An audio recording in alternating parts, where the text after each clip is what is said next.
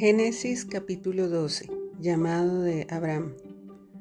El Señor le había dicho a Abraham, deja tu patria y a tus parientes y a la familia de tu padre y vete a la tierra que yo te mostraré. Haré de ti una gran nación. Te bendeciré y te haré famoso y serás una bendición para otros. Bendeciré a quienes te bendigan y maldeciré a quienes te traten con desprecio. Todas las familias de la tierra serán bendecidas por medio de ti.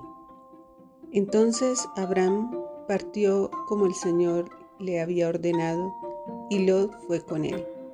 Abraham tenía 75 años cuando salió de Aram.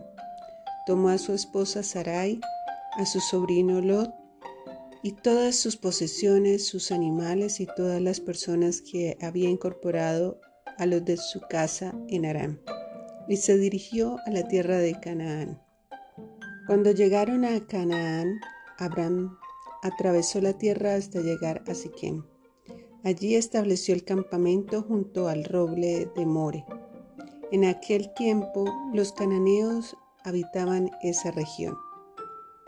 Entonces el Señor se le apareció a Abraham y le dijo, Daré esta tierra a tu descendencia.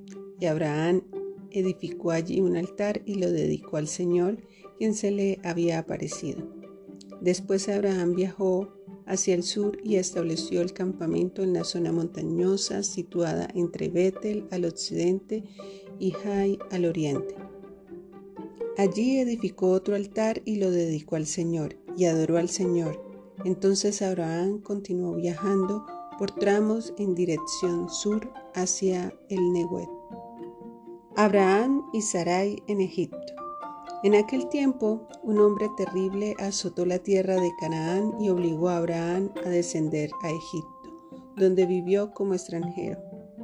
Al acercarse a la frontera de Egipto, Abraham le dijo a su esposa Sarai, Mira, tú eres una mujer hermosa.